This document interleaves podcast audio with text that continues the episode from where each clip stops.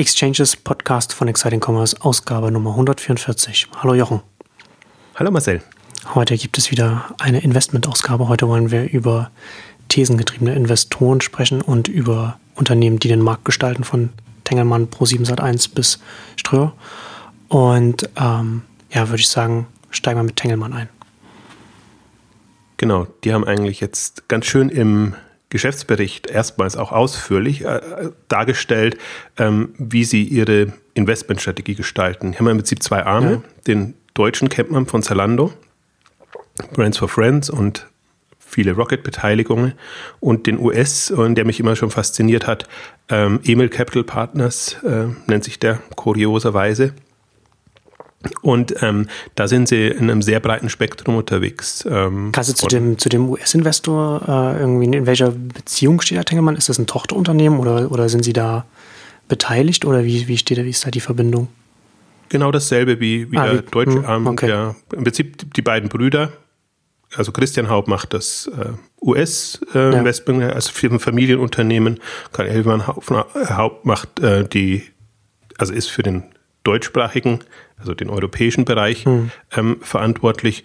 Und ähm, insofern ist das eins zu eins. Sie teilen sich nur auf und haben sich dadurch sehr, also sitzen halt auch, die einen sitzen halt in Mülheim tendenziell, die anderen sitzen in, weiß gar nicht wo in USA, also eher, eher Ostküste. Ähm, und ja, investieren da das Familienkapital. Das ist ja, das ist ja interessant, weil da wirst du ja jetzt ja gleich drauf eingehen, weil die ja schon einen sehr unterschiedlichen Modus operandi haben oder einen Ansatz. Absolut.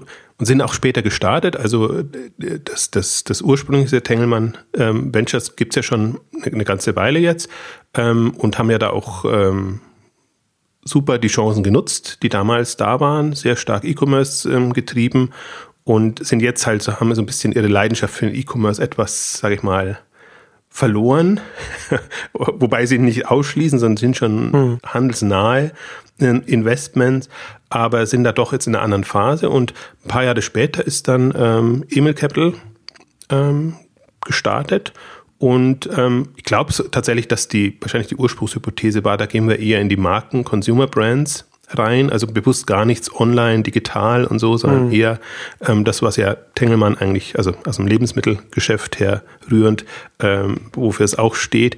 Ähm, und dann plötzlich tauchten aber auch extreme, aus meiner Sicht, extreme digital äh, Investments auf. Also dieses Whistle Sports, äh, wir haben das auch in der Sportausgabe ähm, besprochen, ähm, und oder Kin Community, was, was im, im Bereich Frauen äh, auch ja, Community YouTube, ähm, Social Media Bereich da ist, was im ersten Moment irritierend war, ähm, was aber dann wirklich deutlich wird. Und wir haben ja schon mal eine, eine Tengelmann-Ida-Ausgabe gemacht, wo wir ein bisschen was ähm, anklingen lassen haben. Wir werden heute viele Aspekte aus unterschiedlichen Ausgaben, die wir schon hatten, nochmal bündeln unter dem Marktgestaltungsaspekt. Ähm, und also deswegen nicht wundern, wenn manche Sachen sich, sich doppeln. Und American, New American Consumer haben sie als, als Leitmotiv oben drüber. Hm. Ähm, was mir, also wo mir auch super viel klar geworden ist. Also beim, beim IDA hatte ich auch die, die Gelegenheit, mich äh, vergleichsweise lang mit, mit Christian Haupt zu unterhalten. Und, und dann wird erstmal deutlich auch, ähm, wie der Modus ist. Also, dass er wirklich von diesem ja, Verständnis einer Sie, Im Geschäftsbericht sagen Sie auch, der Zeitgeist geht in Richtung einfach Konsumenten, die wissen wollen, was sie konsumieren, Konsumenten, die sich austauschen. Also sie haben wirklich ein Bild vor Augen, wie jetzt quasi da eine, eine neue Generation, sehr bewusst lebende Generation heranwächst, die vielleicht noch im Keim ist, aber die vieles umfasst, was eben sowohl in, in, im Food-Bereich, da gibt es ja auch gerade so eine Revolution, dass das wirklich eine, eine andere Art von Produkten und auch Ernährungsbewusstsein da ist, die jenseits eigentlich dessen ist, was immer so ähm, schon sehr, wie soll ich sagen, extrem ist. Und ich glaube schon, das dringt auch in, in einem breiteren Marktsegment jetzt gerade vor und ja. ähnlich oder dazu passend eben ganz gut die ganzen digitalen ähm, Angebote, ähm, die man nutzt. Und Sie haben ja selbst eine Uber-Beteiligung jetzt ähm, drinnen. Also auch, auch solche Services und alles, was in der Richtung einfach äh, ja, Bequemlichkeit und man nutzt eben diese Möglichkeiten und, und hat einem da ein anderes ähm, Selbstverständnis. Was, was ich halt in, insofern doppelt spannend finde. A, mal einen Investor jetzt durchaus in einem Consumer Handelsumfeld zu haben, der sowas fährt, weil ich glaube, das ist genau die, die Chance, die da ist, ähm, es passiert so viel, es ist alles im Prinzip nicht fassbar. Man kann alles nutzen oder nicht nutzen, man kann es machen oder nicht machen, jetzt als Investor ja. oder generell jemand Unternehmen, das man. Aber wenn man sich versucht, da eine Meinung zu bilden und dann mal eine, eine Grundhypothese äh, herauszunehmen, glaube ich, fällt einem der Filter sehr viel leichter und man nutzt wahrscheinlich Chancen, die andere nicht nutzen oder die gar nicht wüssten, warum sie das jetzt nutzen sollen. Ja. Und wenn man es nämlich so sieht, inzwischen ist fast dieses Consumer Foods oder Fast Moving Consumer Good Brand Thema ähm, ist jetzt schon gang und gäbe. Aber als die begonnen haben zum Beispiel, war das kein Thema. Also in dem, in dem ganzen VC-Investmentbereich, also zumindest jetzt nicht in dem, dem Umwelt, in dem wir uns bewegen. Und inzwischen sieht man ja, selbst in Berlin, Atlantic Food Labs und, und andere oder Pro7 Sat 1 und andere gehen jetzt in dieses Feld rein, natürlich auch im, im Silicon Valley sehr stark getrieben, dieses Schlagwort Superfoods und also das ist dann schon wieder die extremere Variante. Hm. Ähm, aber das ist doch eine, also das hat mich fasziniert. Und das Zweite ist, ähm, dass es eine, eine konsumentengetriebene These ist die weggeht von den ganzen Trendthemen und irgendwelchen oder Marktfokusthemen, dass man einfach sagt, also sei es ganz grob geschnitzt, Handel, Medien oder sonst irgendwas oder im Handelsbereich dann eben die und die Branchen, Möbel, Food, was auch immer, sondern dass man ganz klar sagt, dieser, so wie ihn sie für sich definiert haben, das ist natürlich eine, eine Tengelmann-Definition, New American Consumer, der, der ist quasi für uns das Leitmotiv. Und wenn wir den ähm, mit den Angeboten bedienen können, dann, dann steigen wir da ein. Also habe mich schon immer fasziniert. Jetzt fasziniert mich so, je mehr man es versteht, umso besser. Und das ist einfach schön in, in der Rasterung. Und da sieht man eigentlich auch, wie, wie man es auch angeben, äh, angehen kann. Ähm, weil, weil sonst wird es wirklich in, also bei manchen habe ich gerade so das Gefühl, und wir wollen uns heute aber eher auf die positiven Aspekte äh, stürzen, führt das in so eine Beliebigkeit. Man, man nutzt, also rein opportunitätsgetrieben. Hat man eine Möglichkeit, ist gerade eben Fintech ein Thema, ist SaaS ja. ein Thema, ist sonst irgendwas ein Thema. Ähm, und kann man auch machen. Viele mit VCs habe ich mir auch erklären lassen und kann es auch nachvollziehen, sind einfach so getrieben, weil sie die Slots nutzen müssen. Ihr Fonds geht von da bis da, der muss investiert sein und da braucht man im Prinzip die Investments zu der Zeit. Da kann man nicht groß ja. wählerisch sein. Und wenn dann in der Zeit ein Trend kommt, dann investiert man in den Trend. Ja, ja und das, das kommt, dieser ganze Herdentrieb kommt dadurch ja. zustande. Ähm, weil natürlich das dann self-fulfilling, wenn man weiß, die Investoren springen darauf an, kommen immer mehr Startups in den Bereich. aber das ist ja dann, aber das ist ja auch interessant. Ne? Normalerweise ja Risikokapital stellt sich ja selbst als Smart Capital hin, im Gegensatz zu Dump Capital, also dann die ganz großen Equity-Fonds und, und, und, und Pensionfonds und so weiter. Aber dann ist ja das sozusagen auch so ein bisschen so ein Eingeständnis eines Risikokapitalgebers, dass dass dann das, dass es dann doch nicht so smart ist und nicht, äh, dass das Risikokapital nicht immer wenn es so von ja, diesen Faktoren getrieben ist. Also um es jetzt ganz negativ zu beurteilen. Stimmt schon. Smart bezieht sich natürlich auch immer eher, was, was, was bieten die jeweils. Ja, ich finde es einfach äh, in dem Sinne ungeschickt, weil, weil, weil ich, ähm, also weil es natürlich der Mechanik VC-Fonds geschuldet ist ja. und weniger jetzt einer, einer, einer, einer also einem Marktbedürfnis. Wobei das natürlich auch, muss er natürlich auch sagen, auch ein VC-Fonds wird ja opportunistisch betrieben, hm. um Geld anzulegen. Und ja. da geht es erstmal nicht darum, irgendwie etwas bewirken zu wollen damit, sondern einfach vernünftige Investments hinzubekommen. Und, und das ist auch im Prinzip so die, die Diskrepanz, glaube ich, wo es, wo es, wo es hakt und wo jetzt zum Beispiel auch ich mich oder ich glaube jeder, der Branchenbeobachter sich schwer tut, ähm, teilweise ja einen, einen, einen, einen Sinn zu erkennen oder es rund zu machen, weil jetzt gerade wie wir, die werden natürlich aus einer Branchensicht herauskommen und, und wirklich diesen Umbruch im Handel und im ganzen Konsumgüterindustrie betrachten, von, von Markenherstellern bis, bis eben Handelsunternehmen, vielleicht sogar darüber hinaus, alles was in, in Kundenansprache, Nutzeransprache geht, dann, dann siehst du natürlich diese Umwälzungen und wir haben ja schon eine andere Ausgabe gemacht, man würde sich natürlich wünschen, wenn jemand da, da fokussiert und, und gestalterisch das angeht. Und der Witz ist halt, das ist so, ist, ist auch nicht wirklich ein strategischer Investor, wie man, wie man es immer so klassisch investiert, weil strategischer Investor ja immer heißt, der, der kommt, hat einen bestehenden Hintergrund und geht dann rein und mhm. hilft quasi den Neuen mit seinen Kompetenzen.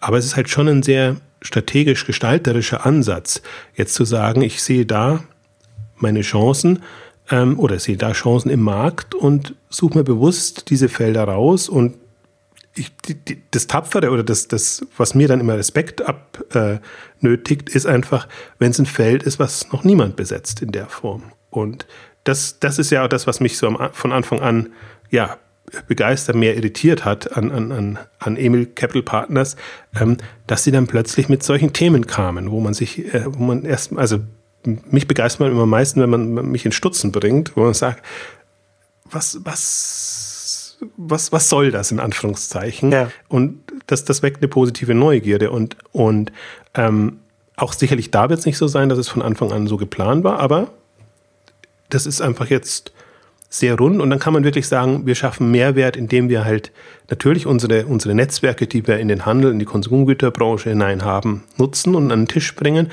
Aber ich glaube eben auch so ein Portfolio kann sich dann gegenseitig befruchten.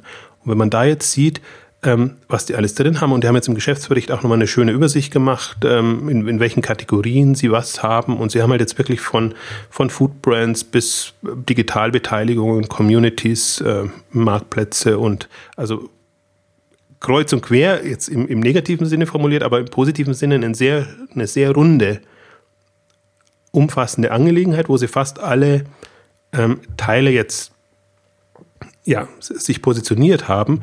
Und dann erinnert es wieder sehr stark, und das ist ja die zweite Kategorie, mit der wir uns immer schon befasst haben, an das, was die Medienhäuser gerade machen.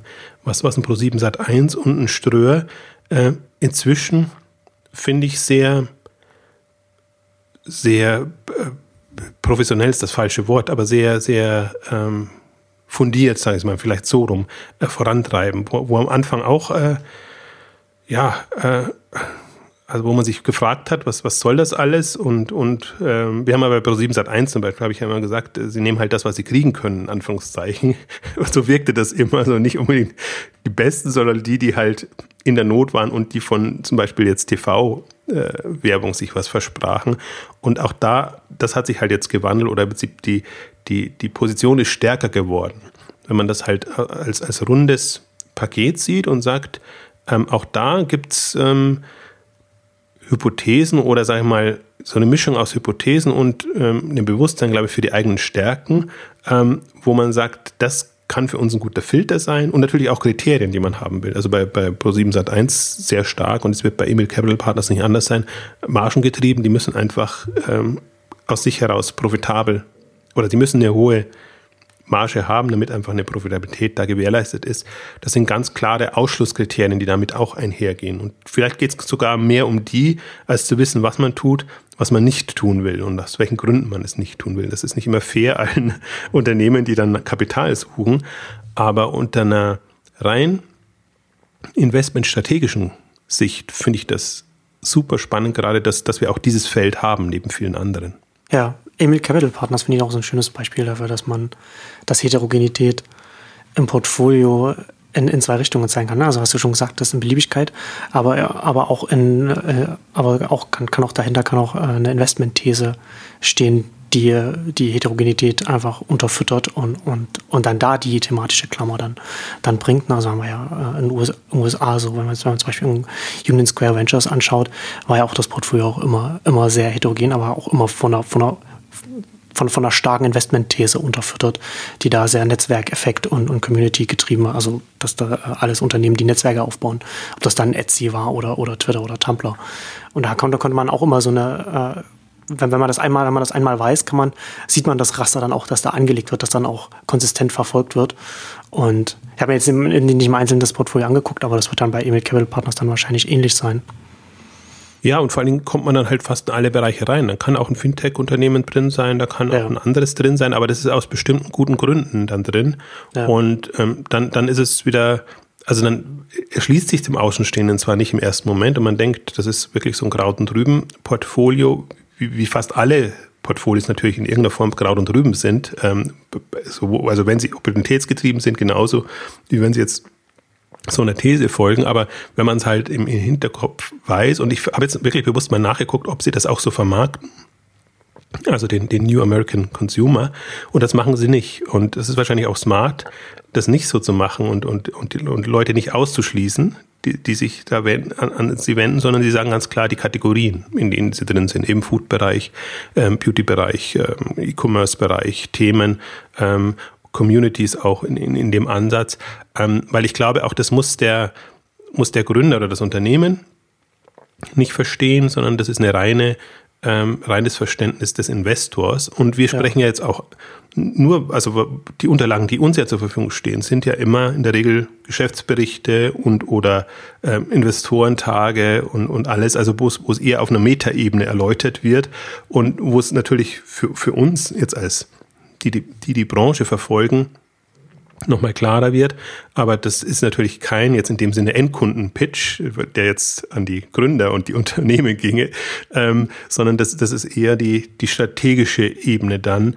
Ähm, aber natürlich jetzt aus, aus Marktsicht äh, nochmal faszinierender, weil ich hoffe, wir kommen später noch dazu. Ich glaube eben nicht nur daran, dass es, dass es jetzt kapitalseitig ein Thema ist, sondern dass sich sehr viele Unternehmen auch sehr viel leichter täten, ähm, wenn sie sich eine klare Vorstellung machen von dem, was gerade ähm, passiert, mit, mit, mit, Risiken und Chancen, aber dass, dass sie eben da in, auch in eine Minimierung reingehen und sagen, das das können wir leisten, das, das können wir machen und da kommen wir vollkommen, also gehen wir unter einem Strudel, äh, weil wir es nicht berechnen können und vielleicht zu klein sind oder, oder zu spezialisiert.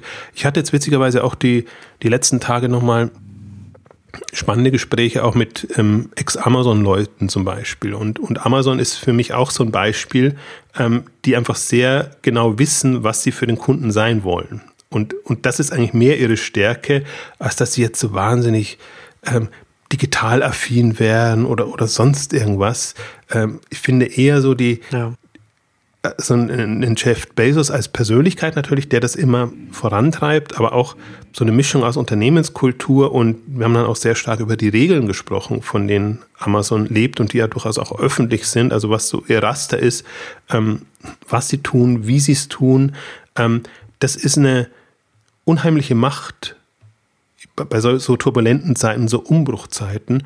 Und ja. ja, es gibt im Unternehmen einen Kompass, den Mitarbeitern. Ja. Und, und auch, also und, und hindert sie halt auch nicht ambitioniert zu sein. Das finde ich so das Interessante. Also ich stelle zunehmend fest, ähm, dass die, dass das Thema Kundenorientierung oder sage ich mal am, am, am Puls der, der Kunden, der Konsumenten zu sein, ähm, viel, viel wichtiger ist, als jetzt die letzten Trends zu kennen und, und, und, und zu wissen, was, was kommt da und kommt jetzt Virtual Reality und in welcher Form und wenn ja, wie können wir es nutzen und, und solche Geschichten. Genauso Apps war halt das Thema und wir haben ja, die ganzen Themen kann man ja auch aus der Richtung durchgehen und das wird ja leider immer so, so getrieben, aber ähm, dieses, dieses andere, also deswegen bin ich. Ja, ist immer, ist immer so ein bisschen so von den, von den Werkzeugen her denken und nicht von dem, was man eigentlich erreichen will und sich dann anschauen, welche Werkzeuge dann dafür am sinnvollsten, ob es eine App ist oder was auch immer. Ja, weil man ja auch manchmal die Orientierung verliert. Also ja. man kommt auch immer wieder zu dem Thema zurück, natürlich, was, was ist der Zweck des Unternehmens, was ist, was ist der Kern, was, also sowohl wen will ich ansprechen, als auch was will ich eigentlich bewirken, welche Rolle will ich haben im Markt oder für die Kunden oder für wen auch immer. Ähm, Unternehmen, denen das sehr klar ist, ähm, die, die, die filtern einfach schon ganz anders und, und ähm, deswegen, ich finde das auch so, super spannend vor dem Hintergrund, dass ich, was, was für den einen in Anführungszeichen totaler Schrott ist, jetzt als Investment oder als, als Möglichkeit, ist für den anderen Gold wert, weil es, eben total gut reinpasst. Und deswegen kann man auch nicht mehr, kann man das auch nicht so beurteilen. Zum Beispiel, ich, ich sträube mich auch, das zu beurteilen, dass ich sage, jetzt ein geringmarschiges Unternehmen ist weniger wert oder weniger nützlich als ein anderes, weil es dann sehr stark davon abhängt, was kann ich für ein Geschäftsmodell daraus machen, wie, wie wirkt das rein in meinen Gesamtthema. Ähm, also deswegen glaube ich, kommt man da auch sehr viel relativierender voran und, und, und diese, diese Hop- oder Top-Aussagen ähm, jetzt ganz allgemein ist, also kann man machen, aber ich glaube, damit tut man sich keinen Gefallen, weil, weil dann wird man immer wieder die Überraschung erleben, dass etwas, wo man gesagt hätte, das, das, das kann gar nicht funktionieren, also von, von irgendwie der Markt in Anführungszeichen ist zu klein bis zu äh, das Geschäftsmodell ist einfach zu wenig lukrativ oder, oder etwas anderes passt nicht. Ich glaube, dass das davon kann man sich dann lösen. Dann kann man wirklich sagen, okay, äh, ich, ich weiß, also ich habe für mich eine Vorstellung, also wo es hingeht, kann niemand sagen. Das ist immer eine blöde Aussage. Aber, aber was, was ich bewirken kann. Und ich glaube halt sehr stark, und deswegen faszinieren mich gerade Pro7 und Ströer extrem, weil, weil die wirklich, das ist fast schon gestaltend, aktiv gestaltend. Also, dass man wirklich sagt, wir haben da eine, also wir sind in der Not natürlich, also alle sind in der Not, alle etablierten, dass ihnen ihre bestehenden Geschäftsmodelle wegbrechen brechen und, und die waren super lukrativ und ja, darüber kann man weinen und da kann man äh, jetzt wie manche Medienhäuser Paywalls errichten oder sonst irgendwas, um es noch zu retten. Ähm, aber man kann eben auch wie die sagen, gut, wir brauchen in irgendeiner Form, und das ist jetzt alles geht in Richtung Plattform. Das ist jetzt mehr oder weniger ausgefeilt, sage ich jetzt mal, und je nachdem, wie breit man den Begriff Plattform fassen will. Aber ich sage mal, alles, alles geht in, in, in Richtung, wir wollen eine, eine, eine Plattform, eine, eine, Infrastruktur und, oder eine, eine Welt zur Verfügung stellen und die, also natürlich, also bei, bei Medienhäusern sieht man das sehr genau. Im Prinzip wäre das Einfachste weiterhin, ähm, dass andere das nutzen. Aber man, man sieht auch, in der Regel sind die Unternehmen noch nicht so weit oder ändert sich das so, dass man auch sagt, nee, dann gehen wir auch tiefer rein in die, in die, ähm, in die Kategorien oder also, dass wir halt nicht mehr nur Vermittlung von, also als Mittler da sind für Werbung in dann Umsatz oder Branding oder sonst irgendwas, sondern dass wir uns eigene Einheiten dazu kaufen und das entsprechend dann mit einbeziehen. Und für mich jetzt auch nochmal so ein, so ein Highlight in der letzten Woche war auch jetzt, weil es so ungewöhnlich ist, hätte ich nie gedacht, ähm, wenn Ströer bei, bei Asam Kosmetik einsteigt. Und Asam Kosmetik ist eigentlich eine, eine Teleshopping-Brand. Und wir hatten die Teleshopping-Ausgabe auch gemacht, die natürlich nicht gut lief. Deswegen will ich jetzt nochmal betonen, 20 Jahre Teleshopping, was kann man davon lernen? Und, und was, was mich ja da so fasziniert im Teleshopping-Bereich, dass, dass da Marken hochgekommen sind, die mit Persönlichkeiten arbeiten und die einfach medial gut funktionieren. Und finde, Asam ist für mich so ein, so ein Beispiel, wirklich so self-made, äh, äh, die Asams quasi als, als ähm, Leute, die das immer vertreten haben, selber verkauft haben, ähm, die für ihre Produkte und Marken stehen und, und die halt, die, die schon natürlich ein Gefühl für die, für die Kundschaft haben und welche Unterbereiche jetzt in dem Kosmetik-Beauty-Bereich geht man an, aber die halt dadurch eine sehr, also das hat einfach mehr Kraft und mehr Facetten, wenn du weißt, da stehen Personen, Persönlichkeiten dahinter, als wenn du sagst, ja, noch eine andere Beauty-Marke. Und die hat dann natürlich wieder diese üblichen Kriterien, sei es besonders ökologisch oder sei es besonders, äh, also ich kenne leider die, die Beauty, die Kosmetik-Kategorien jetzt nicht, aber also ganz klassisch ähm, gebrandete Geschichten. Und dann ist da so eine Asam Kosmetik und im, im, Teleshopping-Bereich wimmelt es ja davon, dass, dass einfach sehr viele, ähm, ja, sag ich mal, ich nenne es mal bewusst Persönlichkeiten. Ähm, also Leute, die gut verkaufen können und oder die einfach für was stehen, äh, Marken kreiert haben und die dann entsprechend ähm, ja, vorangetrieben haben. Und das ist total faszinierend. Ähm, Asam bei, bei HSE gestartet, auch schon ja, bestimmt 10, 15 Jahre mindestens her. Und jetzt zu QVC gewechselt, oder die wechseln ja dauernd hin und her, weil sie dann die Hoffnung haben, da einfach andere Verträge, Möglichkeiten zu bekommen. Ähm, aber gerade so ein Asam auch durchaus immer schon online vertreten und, und ein bisschen offener. Also auf der Webseite klassischer Online-Shop findet man alles, aber eben auch die Masse an TV-Terminen, die wahrscheinlich ist jetzt gerade Saison, ich weiß nicht, im, im Sommer sind die extrem bei, bei QVC im Programm vertreten. Und dann hat man einen Ströer, dass er einsteigt. Und die haben ohnehin schon ihr Beauty-Cluster aufgemacht, was mich neugierig oder hellhörig gemacht hat, weil man natürlich ähm, im, im, im Beauty-Bereich sehr stark Richtung Flaconi und Händler und oder Glossybox oder, oder andere denkt. Also man hat einfach da einen, einen Douglas, was, was den Markt besetzt und dann ist es immer besonders spannend zu verfolgen, wie gehen die einzelnen Unternehmen in den Beauty-Bereich rein. Und ähm, ja, die, also Pro7 Sat1 baut sein eigenes ähm, Flaconi auf und, und werden, äh, die haben auch natürlich da noch noch Baustellen und Eigenmarken. Also ProSieben ist an Eigenmarken dran, aber eher jetzt im Ernährungsbereich und in anderen Bereichen. Ähm, aber ich glaube, gerade im, im, im Beauty-Bereich, das ist einfach so ein schönes Feld für ähm, eigene Marken und das heißt jetzt mit Stars äh, ähm, befördert oder gefüttert. Ähm, das kann man machen, wenn man wirklich Stars hat. Ähm, da ist natürlich ein Pro7 dann zum Beispiel prädestiniert und aber eben, wie gesagt, so aus, mit Persönlichkeiten, die einfach dem, dem Produkt nochmal eine Glaubwürdigkeit und eine andere Facette verleihen können, weil man sagt, okay, wenn, also die sind so vertrauenswürdig oder denen nehme ich das ab und die haben da echt äh, Ahnung oder, oder wissen, was diese spezielle Zielgruppe braucht. Ähm, also deswegen, das ist für mich nochmal eine andere Dimension, die da jetzt aufgeht, wenn ich sage, so ein Ströer wirklich als ja, Werbevermarkter, ähm, Riesen in dem Bereich, ähm, jetzt quasi als ja, Mehrheitseigentümer mit 51 Prozent von so einer, in Anführungszeichen, Teleshopping-Marke. Also da kann man sich. Ja, aber da hat er jetzt so ein, so ein Asam jetzt erstmal nicht direkt was von der Art und Weise, was, was Ströer jetzt in, in Werbung macht. Das ist ja schon interessant, was Ströer jetzt dann als, als Inhaber jetzt damit, damit vorhat.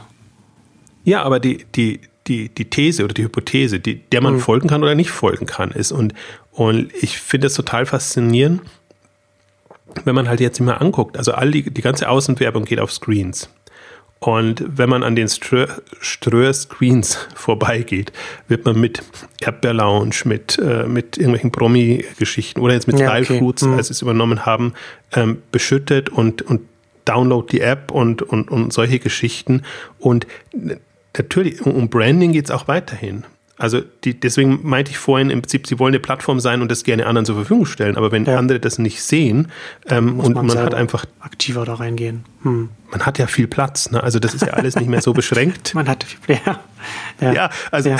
das ist ja das ist, ist ja das, was, was den Vermarktern das Werbung hat. Solange das, wenn das Inventar, solange das noch beschränkt war und man nur halt ein paar TV-Spots hatte, konnte man entsprechende Preise verlangen. Aber ja. online wissen wir ja oder klagen ja alle Medienhäuser darüber, dass es im Prinzip unendlich ist, die Preise sinken entsprechend und, und du, du, du bist in der Bredouille drinnen. Und, und so kannst du, also so haben sie ja alle begonnen, als Lückenbüßer, Möglichkeit, das mit reinzunehmen und zu gucken, wen, ja, Media for Equity oder wie auch immer, finanzieren wir da oder, oder, oder können wir uns Anteile sichern. Ich glaube, inzwischen ist das aber schon eine Stufe weiter, dass man wirklich sagt, okay, da kann man, kann man wirklich, das kann man aktiv, und das meine ich mit Marktgestalten, aktiv was vorantreiben, was pushen und im, ich glaube, genau durch diese Unendlichkeit geschuldet. Hm. Das ist, also ich finde es faszinierend, weil es, beide Bestrebungen gibt. Also es gibt natürlich immer schon noch die Knappheit und, und in Google ähm, mit, mit Suchanzeigen oder, oder in Facebook im, im Stream drin ähm, wird eher immer auf, auf Knappheit beruhen und da wird man natürlich drauf bieten und wird gucken, dass man da die, das Maximum rausholt. Also es kann schon sein, dass es auch, oder es wird weiterhin Angebote geben, die eher gucken, ich beschränke es oder sage einfach nur so und so viel Werbung darf in dem Stream dann drin sein oder wie auch immer. Also dass, dass ich meine Kriterien definiere, dass man, dass man so ein Modell hat.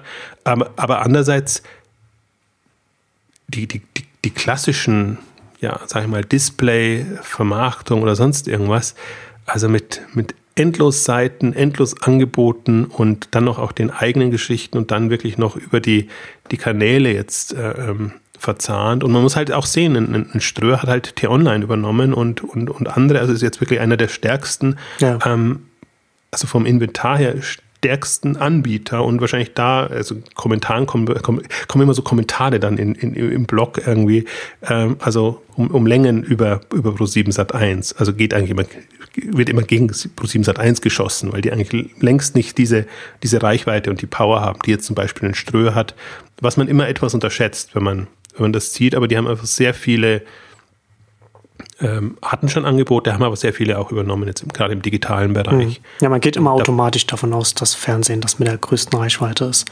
Aber im Einzelnen muss das nicht zutreffen. Nö. Und, und ich, das ist, ist total faszinierend, auch gerade, wenn man, wenn man sich mal anguckt, wie, wie, wie wird Mobile funktionieren im, im, im Werbungsbereich. Also ist das wirklich die, das, das Ultimative da in den Stream irgendwie Werbung reinzunehmen oder dann also auch, auch Banneransätze oder wie auch immer oder wird das konkreter? Und ich glaube, oder eine Hypothese, so der ich anhänge, ist, ähm, dass, dass wir auch zunehmend Apps sehen werden, die einfach so einen ja, äh, werbenden, verkaufenden Zweck haben. Nicht im, im, klassischen Sinne, dass man sagt, das ist jetzt eine, eine App für einen Shop oder sonst irgendwas, sondern eher, dass man sagt, dass das sind einfach ähm, also Apps von Brands oder Apps von, von anderen Geschichten, die aber halt medial gedacht werden. Also wo es halt nicht darum geht, jetzt äh, Kauf, Kauf, Kauf oder nutze sie dann, wenn du was kaufst oder was suchst, sondern dass Marken zunehmend also in diese, diese, ich nenne es immer gerne als, als Begleiter fungieren oder irgendwie eine Rolle übernehmen und, und dass man aus der Richtung heraus Apps entwickelt. Und ich glaube halt, dass, dass Anbieter wie, wie Ströer, wie, wie Pro7 Sat1, also die schon aus dem Medienbereich kommen, ähm, eher einen Sinn dafür haben, ein Gespür dafür haben. Was, was könnte man den Leuten anbieten? Und dann ist es quasi ein, ein kommerzielles Angebot, was aber einen Nutzwert haben kann oder einen Infowert haben kann. Und ich glaube, diese, also alles im Prinzip ist es im Prinzip so, so native hoch, also in, in App-Richtung ja. erweitert, ähm, was nicht als native Werbung in dem Sinne wahrgenommen wird. Also Schleichwerbung jetzt mal auf, auf Deutsch. ähm, und, aber ich glaube, dass das, dass das die Power ist, die, die Macht, die Mächtigkeit dessen, was, was, was da kommt. Und das meine ich auch mit, mit gestaltend. Also das, da muss man nicht drauf warten, bis jetzt diese beliebte GAFA-Diskussion kommt und äh, dass man sich immer anhängt an die, die vermeintlich gerade populär sind und eben im direkten Draht mit den Kunden stehen, ähm, sondern die, die Aufgabe oder die Herausforderung ist es tatsächlich, das selber hinzubekommen und sich über, zu überlegen, wie, wie bekomme ich diese Kundenansprache und Kundenannähe, Kundennähe hin, sowohl als Händler als auch Marke, als Medienanbieter. Ich glaube, das, das nimmt sich nichts. Ähm, aber je stärker diese, dieser Draht ist, diese Bindung, um, um, umso leichter tut man sich da. Und deswegen, also jetzt, wenn man jetzt mal das Spektrum sieht, jetzt, wir, wir sind mit, mit E-Mittel Capital Partners eingestiegen, ähm, bis zu jetzt Pro7 Sat 1, witzigerweise, kommen eben genau von, von unterschiedlichen Richtungen heraus. Die, die, also Emil Capital oder war eigentlich ganz weit weg vom Kunden. Die haben ja wirklich nur Brands, produktbezogene Brands ähm, investiert und, und erst dann kam eben so ein Whistle Sports oder, oder andere mediale Angebote, also wo die, du, du eine Kundennähe hinbekommst, so einen Kundenkontakt. Und die anderen gehen genau andersrum. Die haben eigentlich die, ja, also klassische Medien haben jetzt im Prinzip keinen Kundenkontakt, aber die haben die Reichweite erstmal, die versuchen das in wirklich eins zu eins Kommunikation hinzubekommen und, und dann in der, in, in der Vermarktung weiter, also zu monetarisieren jetzt, in, möglichst im, im eigenen Bereich. Und das ist eine, also ich glaube, das, das ist eine grundsätzliche Entwicklung, die wir haben und, und von dem man der man profitieren kann. Und von der sehe ich zum Beispiel auch einen, einen, Amazon mit dem Prime. Also das Prime, was sie machen, ist im Prinzip total absurd im Grunde. Wenn, wenn, du, wenn du aus Händlersicht maximierend denkst, ähm, warum mache ich eine, eine, eine Stamm, einen Stammkundencluster und penetriere das so, mache nicht einen Prime, Prime Day nur für meine Stammkunden und alles. Und dann kommen ja immer, letztes Jahr war es Walmart, dieses Jahr ist Ebay. Äh, bei uns kannst du ohne quasi da eine Gebühr zu bezahlen oder sonst irgendwas äh, das kaufen. Da merkt man halt, das ist eine andere Verständnis und da wird nicht darauf geachtet, worum es eigentlich geht, sondern das ist auch etwas, was natürlich einen, einen, einen Amazon verstanden hat, klingt wieder so, als, als ob es einer Genialität geschuldet wäre. Nee, sondern sie wissen genau, was sie wollen, welche Rolle sie wollen und wo, was so die Hebel sind, von denen sie am meisten profitieren werden. Und natürlich sind es die Vielbesteller und die, die einfach sehr, eine sehr hohe Affinität haben, ähm, mit, mit denen man am profitabelsten arbeiten kann und vor allen Dingen mit dem man, für die man dann auch wieder neue Angebote entwickeln kann und mit denen das weiter vorantreiben kann.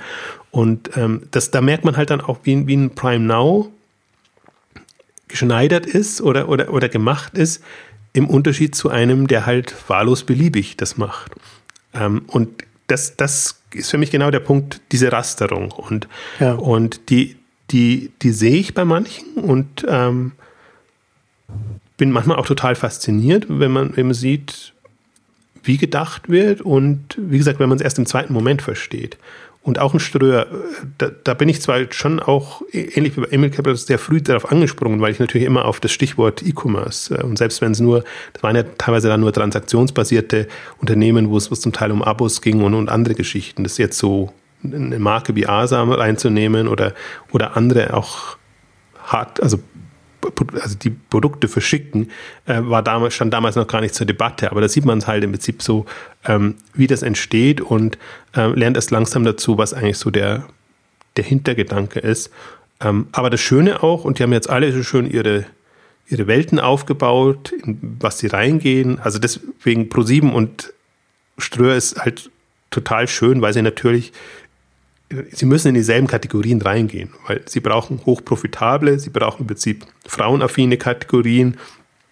Es, es, es, es, es, es, es wird in irgendeiner Form zu einem Wettbewerb kommen, aber er ist indirekter, als ich das gedacht habe. Also jetzt nur mal als Beauty, hätte ich jetzt wirklich gedacht, oder ich habe mich gefragt, da sieht man da ein schönes Chart, Überblick, Beauty, Kosmetik, Fragezeichen drin. Dann überlegt man sich, was ist jetzt das, was in diese Lücke kommt, äh, wenn man eben sieht den Markt Flaconi und man sieht ein Parfümdreams ähm, hochkommen, die unabhängig sind und so, denkt man sich, okay, wäre das vielleicht ein Kandidat oder so klassischer Handel? Und dann, nee, es ist eine Marke, wie, wie Asam.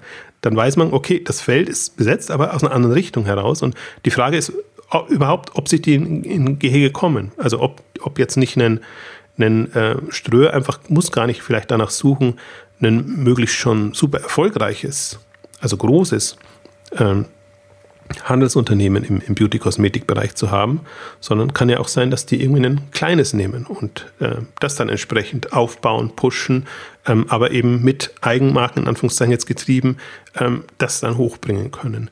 Und das ist alles in super früher Phase, deswegen sieht man nicht, also deswegen muss man sehr viel Fantasie walten lassen und ich verrenne mich da auch gerne, sage gebe ich auch zu. Also ich sehr spekulativ und aber ich überlege halt, was was kann daraus werden und wie kommt man dahin? Und ich, ich also mein Mischung aus Glaube und Hoffnung ist eben, dass, dass ein, ein Ströer jetzt nach Pro7 wirklich da auch nochmal ein sehr ähm, valider Player werden kann in dem Bereich, weil ich wollte es vorhin noch ergänzen, habe ich, hab ich ganz vergessen, aber ähm, im Prinzip die Meldung war ja total absurd, dass Ströer T-Online übernimmt. Also T-Online ist so ziemlich das ähm, ja, wahrscheinlich unattraktivste jetzt Medienunternehmen oder also gerade weil der T-Online-Zugang in einem klassischen Sinne nicht mehr so äh, genutzt wird wie zu, zu, klassischen Internetzeiten oder zu frühen Internetzeiten. Also ist, ähm, ist, äh, ist erst im Nachhinein verständlich.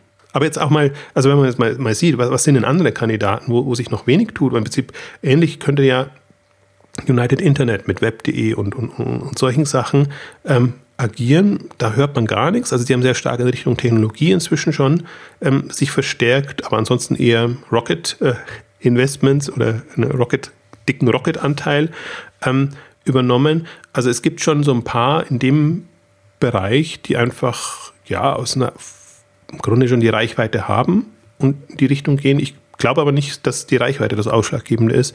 Ich kann mir genauso gut vorstellen, dass kleine Handelsunternehmen und oder Marken, wenn die sich geschickt verstärken, zusammentun, dass die da wirklich schon eine, eine, eine nicht nur relevante Größe, darum geht es gar nicht, sondern eine, eine, Relevanz im Markt, sagen wir es mal so, haben und auch eine, eine Eigenständigkeit sich bewahren können, ähm, die, es, die es einfach aus eigener Kraft überleben lässt. Das ist halt im Prinzip so die, man muss sich am stärksten um die Sorgen machen, die einfach in ihrer Neukundengewinnung oder in anderen ähm, ja, Kundenansprachemöglichkeiten sehr weit weg sind von ähm, und äh, das, das gilt es zu lösen. Aber ich glaube, dass das äh, Interessante daran ist jetzt, dass man auch das Spektrum sieht und die Vielfältigkeit, mit, mit der das geht. Deswegen bin ich, also da könnte ich mich auch dann streiten mit Alex Graf und mit anderen, die momentan sehr stark diese GAFA Logik vorantreiben, weil ich, ähm, weil das auch schon wieder so,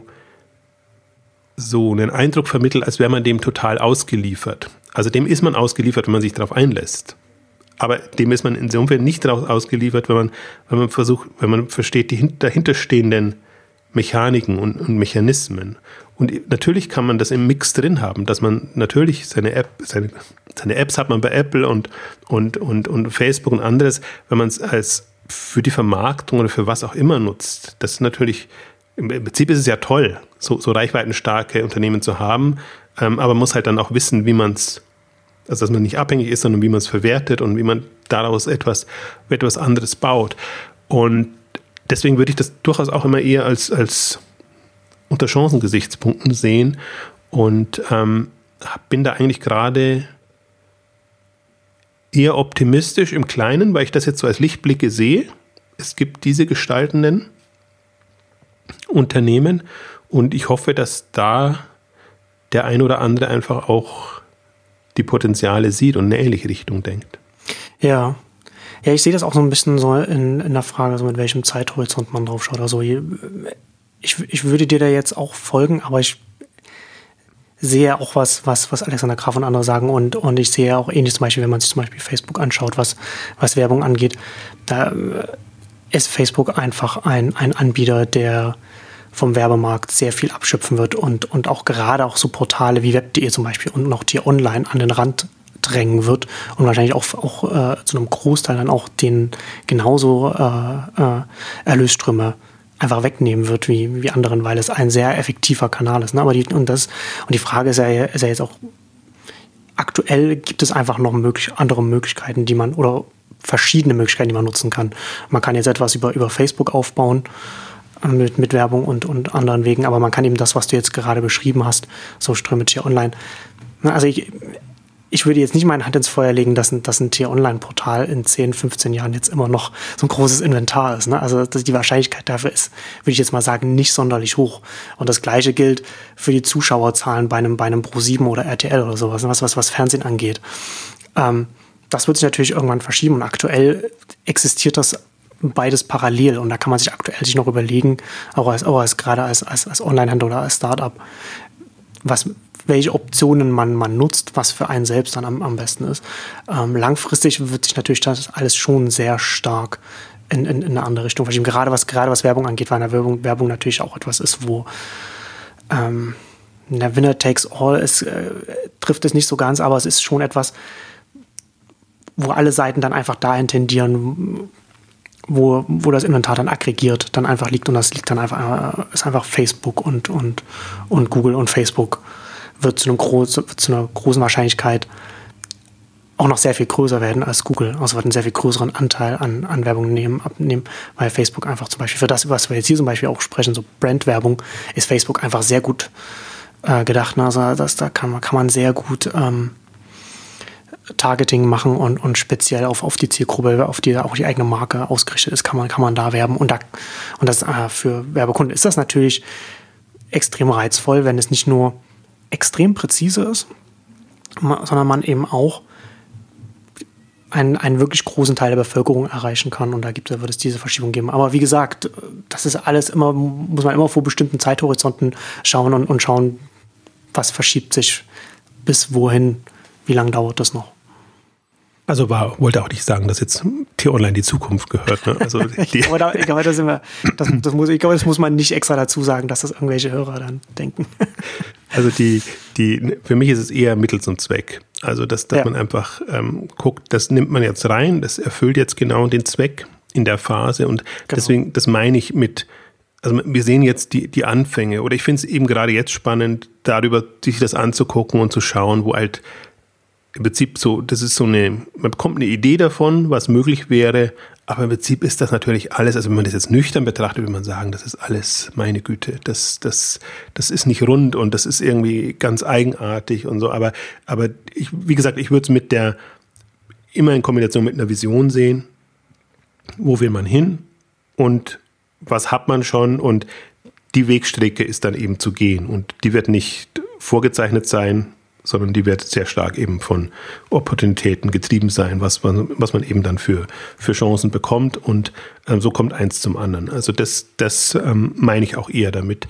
Aber das ist schon eine, eine also ich stimme dir auch zu mit, mit ähm, natürlich, wenn man, wenn man in Richtung Reichweite geht und, und alles, ähm, da, also für fast alle Themen gibt es bestimmte Player, die etabliert sein werden und das ist aber genau auch mein Punkt darin, da geht es ja auch nicht darum, die, gegen die anzutreten, sondern die zu nutzen, für seine Zwecke zu nutzen. Und ich find, bin total fasziniert von Targeting-Möglichkeiten und, und, und allem. Also deswegen der ganze Bereich Performance ähm, Marketing oder die, die Florian Heinemann-Themen, ähm, die, man, die man da vertritt, ähm, da irgendwie smarte Ansätze zu finden. Und ich habe auch total gern gehört, jetzt um mal wieder Cross-Promotion zu machen von Online-Marketing-Rockstars, die Refinery 29 Ausgabe, ähm, die halt, und das ist, das ist auch das Moment, was bei, bei Tengelmann so faszinierend ist, dass du in den USA einfach, da bist du den Themen im Prinzip ein bisschen voraus und da hast du einfach die Chance,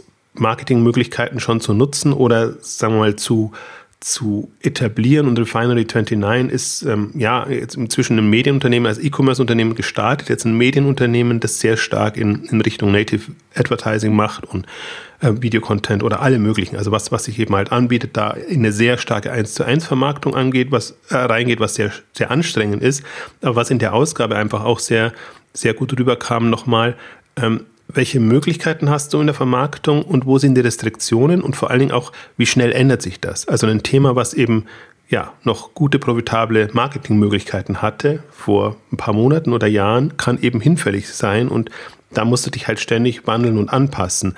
Das ist eine, ähm, ja, auch das ist eine opportunistische Sichtweise. Ähm, darum geht es natürlich auch schon, schon das jetzt nicht, ähm, wie soll ich sagen, zu ignorieren oder, oder, oder, oder klein zu reden, das, das, darum geht es mir gar nicht. Darum geht es mir auch nicht bei der, bei der GAFA-Debatte, sondern die, die suggeriert so, dass da dieser Moloch ist und, und der ist böse und, und äh, man, man, man ist dem in gewisser Weise ausgeliefert. Und, und an, an das glaube ich nicht, weil ich auch nicht der Hypothese anhänge, dass, dass Größe letztendlich den Erfolg ausmacht, jetzt im Online-Bereich, sondern ähm, man kann auch in der Nische oder mit einer smarten Strategie kann man sehr gut ähm, das nutzen und da vorankommen. Also es geht auch nicht darum, das nächste Facebook oder das nächste Amazon oder was weiß ich ähm, aufzubauen, sondern ich, das wird mir auch zunehmend klarer. Also wir hatten das Marketplatz-Thema schon mal jetzt in zwei eigenständigen Ausgaben, Hey Paula und mit TradeByte ähm, zusammen.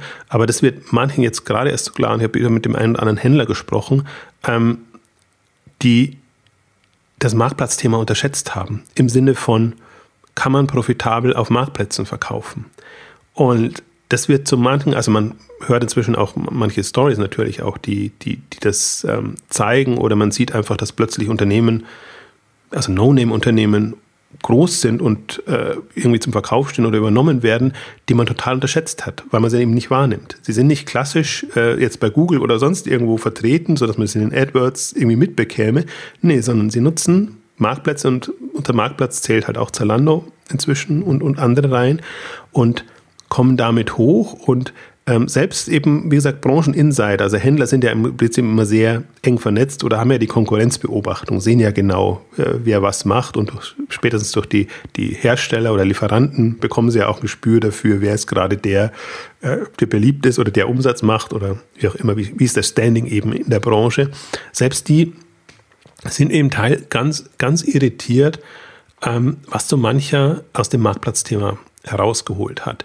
Und das ist für mich so ein, also das ist natürlich auch das, das Fatale jetzt in Anführungszeichen daran, ähm, das ist, das ist nicht sichtbares Wissen oder sagen wir mal, das, das, äh, die, die, die es machen, machen es verraten es jetzt nicht so. Ich meine, beim Marktplatzthema kommt es halt jetzt langsam hoch, weil wir haben diese Amazon SEO-Themen und, und andere Geschichten.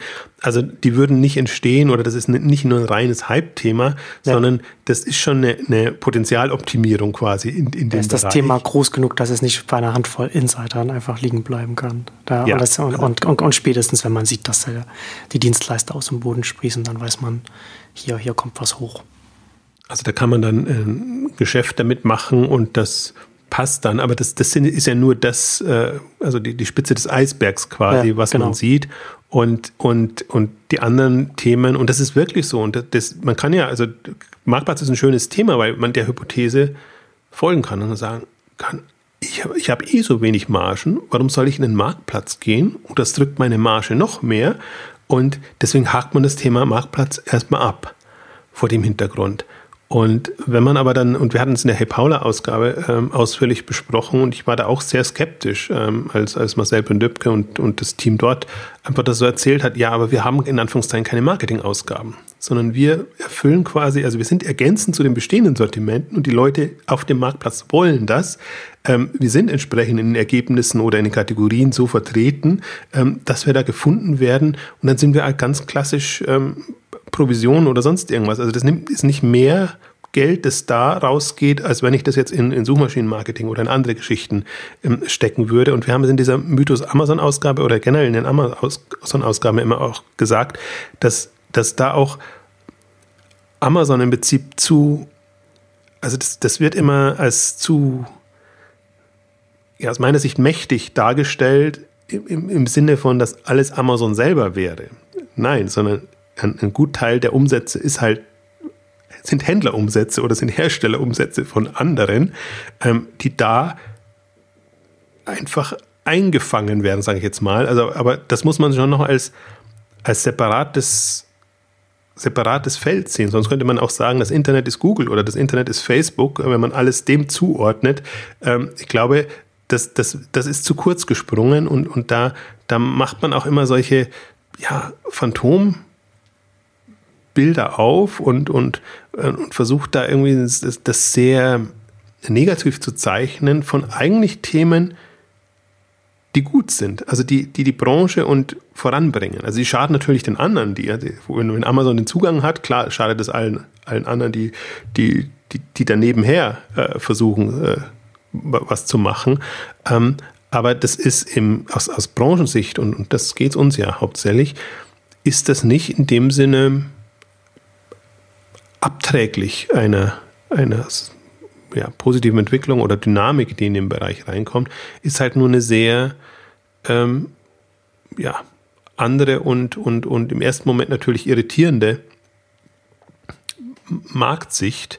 Ähm, aber das, ich glaube, also das ist, das nur mal wieder als nochmal ein paar Beispiele zu bringen, ähm, was letztendlich die Dynamiken sind, was auch der Strudel ist und wenn man da nicht eine Meinung dazu hat, ist man halt dem in Anführungszeichen ausgeliefert. Ja. Und, und interessant finde ich ja jetzt auch, was du jetzt, also ist ja letztendlich die andere Bandbreite, die, die du jetzt gerade angesprochen hast, diese ganzen Marktplatzunternehmen, die jetzt, die jetzt hochkommen, ja, wenn auch sagen, wir haben quasi keine Marketingausgaben, weil wir auf den Marktplätzen sind, da optimieren. Die haben ja dann auch keine, keine Verwendung für, einen, für einen Pro7 Sat 1 oder einen Ströer umgedreht. Und also es sind da passen dann vielleicht andere dann dazu, ne? Äh, oder gibt es dann wieder, ist wieder so eine, quasi so eine andere Galaxie, die dann da nochmal entsteht äh, in, in, einem Markt. Und das, da kann man, kann man schön die Bandbreite sehen, die, die da jetzt aufkommt. Ja, ja, jein, aber da, deswegen übernehmen ja die Ströers und die Pro7 die, die Möbel.de's und die Verifox und die Preisvergleiche, Check24 und ja. all das. Ähm, also deswegen, das, das ist schon im Ökosystem natürlich spielt das eine Rolle, ist nur mal die Frage, auch da haben wir Ausgaben gemacht, ob ähm, solche Dienste eine, in der Wahrnehmung einfach so eine Relevanz haben können wie ein mächtiger Player wie Amazon oder wie unser Ja klar, also versucht man natürlich dann auch in die gleiche Wertschöpfungsebene zu kommen wie so ein, so ein Amazon-Marktplatz zum Beispiel. Absolut, aber natürlich, da ist es teurer bezahlt. Naja, kann man auch nicht sagen, dass es teurer bezahlt ist, weil das geht immer auch um die Provision. Also ist immer die Frage, wie, wie, wie kostspielig ist das für den Händler dann im Vergleich zu anderen ähm, klassischen eigenständigen Vermarktungsmöglichkeiten, also den eigenen Shop wirklich ähm, voranzutreiben und, und, und, zu machen. Und das ist aber im Prinzip, ich meine, das haben wir auch in der Amazon, Mythos Amazon-Ausgabe gesagt, wenn man, wenn man Amazon als Shopping Mall begreifen würde, würde man es nicht so schlimm empfinden. Weil sonst könnte man sagen, ihr seid doch alle blöd, die in die Shopping Malls reingeht und, und, und, und da quasi unter einem Dach von irgendjemandem seid. Ähm, das kann, da macht ihr euch doch in Anführungszeichen abhängig und das ist doch alles äh, ganz, ganz schlimm. Und äh, das, also wenn man, wenn man diese Analogie sch schließen würde, den Analogieschluss machen würde, sagen wir es mal so rum, ähm, dann wäre das Ganze weniger schlimm im Sinne von gelernt. Also mhm. das gibt es ja, dass man sich unter dem Dach von jemand anderen ähm, einnistet. Und, Wobei man dann dagegen halten kann, dass die wenigsten Shop Shopping Malls auch gleichzeitig dann sehr große Händler sind, die ja noch ein, die ein Produkt auch selbst dann verkaufen und eigene Labels haben und so weiter. Das stimmt. Und deswegen bin ich ja voll dafür, dass wenn eBay das schon nicht selber macht oder nicht hinbekommt, dass eine Alternative zu eBay herkommt, ähm, die möglichst im mobilen Bereich. Ähm, da haben wir jetzt mit der Erwähnung von, von, von eBay haben wir jetzt so quasi das ganze Exchanges-Bingo einmal, ja. einmal durch. Deswegen, wir, wir, geben auch Zettel aus demnächst. kann man runterladen und dann kann man bei jeder Ausgabe quasi alle, alle Punkte und eBay muss immer negativ wegkommen. Das bin ich Stefan Wenzel auch schuldig. Er sagt das schon immer so, ob ich, ob ich bewusst was gegen eBay hätte. Und, äh, aber für mich ist das eBay ist immer, eBay ist auch so ein symptomatischer Fall. Also manche, es gibt halt symptomatische Entwicklungen, die man immer hat und es passt immer rein ins Bild. Und ich bin ja dann immer so, ich würde mich immer so freuen, wenn, wenn mal was anderes kommt oder so. Und, und auch, das macht dann, dann immer stutzig oder auch wenn mal von Amazon irgendwas anderes kommt, was nicht mehr ins Raster reinpasst. Ne? Wobei da, da halt durchaus was bekommen ist, aber im positiven Moment, also die Alexa-Geschichten und die Dash-Geschichten oder so, ähm, das sind ja auch Sachen, die hätte man jetzt von Amazon nicht erwartet, ähm, aber die haben halt dann, wenn man ein bisschen drüber nachdenkt, dann schon mal gezeigt, ähm, es geht voran. Also deswegen, bei eBay gibt es nur die zwei Möglichkeiten. Äh, also ja, entweder eBay macht es selber oder da, da gibt es irgendwie einen großen Shift ähm, oder ansonsten irgendeiner Form einen eine Alternative zu eBay, weil eBay wäre halt so perfekt positioniert. Ja. Die, würden, die haben bloß das, das einzige Problem, was eBay hat, ist dieser in Anführungszeichen vorbelastete Markenname. Wenn, wenn eBay ein neutral Amazon oder sonst irgendwas ist, dann könnte es genau die Rolle. Also eBay hat im Prinzip zwei, noch, noch kurz, nur um die zwei Aspekte hinzubekommen. Ich glaube, eBay wäre toll als eBay, wenn es seinen Ursprüngen treu bliebe und wirklich so von Konsumer zu Konsumer das Thema macht und meinetwegen mit all dem Kuddelmuddel, das da ist, dann funktioniert auch eBay. Oder eBay jetzt als wirklich reichweitenstarker äh, Marktplatz und, und, und, Plattform, da braucht es einen, einen nüchteren, eine nüchterne Wahrnehmung. Also ich glaube, das, das ist genau das, das ah, ich frage mich so, ob, ob eBay das hinbekommt. Also das, das ist, das, das glaube ich nicht. Also, dass, dass äh, eBay diese, diesen Amazon Counterpart ähm, übernehmen könnte, da glaube ich eher daran, dass das ein unabhängiger hochkommt. Und ja, dafür fährt das Unternehmen schon zu lange einfach einen anderen Kurs. Ne? Ja, aber man sieht halt auch, dass, dass wie stark Branding nachwirken kann und wie sehr die Positionierung und die Profilierung ähm, da reinspielt und, und dieses Grundvertrauen und, und das ist total also faszinierend im, im Sinne von, also das ist natürlich auch was, was man sich dann, worüber man sich da Gedanken machen muss und kann. Also ja, da könnte man sich schon als Unternehmen äh, schauen, was man da, was man da machen kann, wie man da vielleicht was anderes parallel hochzieht, ohne die Reichweite zu verlieren oder wie auch immer. Nee, ich meine jetzt generell, auch wenn man sich so ein Profil gibt, hat das ja. natürlich Vor- und Nachteile. Ja. Also man muss das dann schon also wenn, wenn es ein kräftiges, ein starkes Profil ist, dann hat das natürlich auch Nachwirkungen. Und, und dann kann, kann man es nicht mehr so leicht drehen am Ende, ja. ähm, wie, wie, man sich das vorstellt. Und, und da ist, sind ja die, ist ja eBay ein, ein, gutes Beispiel dafür. Genauso wie in Amazon natürlich jetzt ähm, der Pfad ist vorgezeichnet, sondern das kann jetzt nicht plötzlich in eine, in eine andere Richtung gehen, würde da extreme Schwierigkeiten haben, dann, ähm, ja. dann voran, voranzukommen. Ähm, aber also deswegen wir haben jetzt sehr stark über die, die, die großen Player wieder gesprochen, wie immer, weil sich es bei denen immer am besten ähm, verdeutlichen lässt. Aber ähm, ich habe ähnlich spannende Diskussionen auch mit, mit kleinen Unternehmen und, und ähm, was, was sind so die nächsten Chancen oder wie kommt man in Anführungszeichen aus der Händlerfalle raus? Ähm, was, was kann man noch was, was, also in welche Richtung müsste man gehen, um die Kunden zu binden und oder ähm, da, da voranzukommen? Ich glaube, das ist ein ähm, dieses thesengetriebene Moment oder sagen wir, ich, ich nenne es, also ich, am besten, ich habe es früher immer ambitionierte Unternehmen genannt, aber ambitioniert im Sinne von, ich will gestalten, ich will eine Rolle haben, ich will da aktiv etwas vorantreiben. Das sind mir die liebsten Unternehmen, ähm, weil, weil ich da das Gefühl habe, die bleiben am Puls der Zeit und müssen am Puls der Zeit bleiben und sind eben nicht so innenfixiert nur, dass sie sagen, ich habe mein Geschäft, ich mache jetzt meinetwegen Möbelhandel oder ich mache äh, ähm, Sporthandel oder, oder was auch immer und ich optimiere das. mal Richtung Marge, mal Richtung Wachstum, mal Richtung, also ganz klassische Unternehmensführung. Ähm, äh, lieber ist mir da, ich habe meine Rolle und die muss nicht unbedingt in, in der Produktkategorie sein, sondern es kann eine Rolle für die, für die Menschen sein. Und ich fand eben deswegen, um, um nochmal den Bogen zu spannen und zurückzukommen, The New American Consumer toll. Also vom, vom, also vom Label her nicht so toll, aber von der, von, von dem, was, was da reinwirkt. Ja. Also ernährungsbewusst, er, er, kommuniziert, er ist offen für diese technologischen ähm, Geschichten. Und ähm, wir können den Blogbeitrag verlinken. Ich habe es da genau das Zitat nochmal rausgenommen, äh, wo diese vier Aspekte drin sind. Und dann hat man einen Raster und der American, New American Consumer ist, glaube ich, auch der allgemeine äh, Consumer, der da kommt.